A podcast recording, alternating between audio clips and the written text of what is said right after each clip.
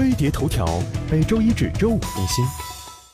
前两天，人民日报客户端转发文章，怒批某些电影评分网站恶评伤害电影产业，引发热议。虽然之后人民日报评论部发声，承认观众打分评级的权利，但报复性的一分差评已经成单上交了。那么，给电影评分时，你在想些啥？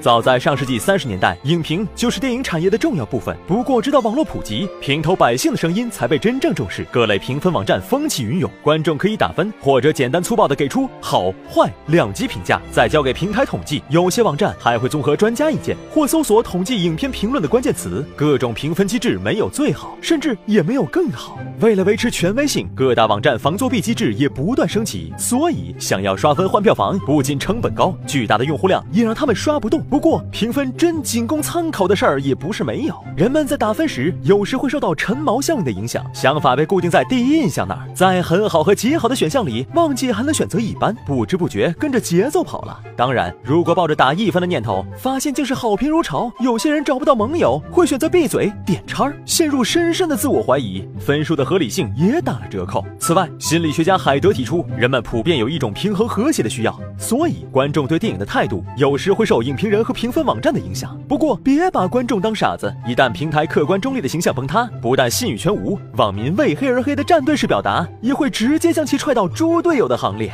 虽然随着时间沉淀，主观性对影片分数的影响越来越小，但指望影片赚钱的人可等不及。十天左右的黄金期，口碑就是生产力，急红了眼做营销带节奏。可如果真是一滩烂泥，也扶不上墙，不是？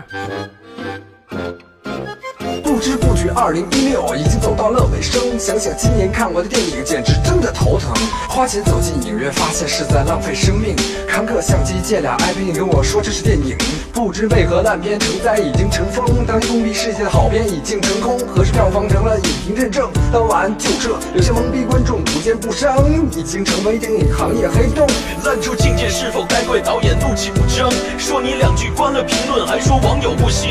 你们那些世俗套路，其实大家都懂。每到年初，总会有些三流贺岁电影。一线演员，二流导演，为啥三流编剧？卖卖情怀，找些新肉，再拉几个明星。剧本一塌糊涂，有人演技实在要命。是中国人多，票房才高，不是你有水平。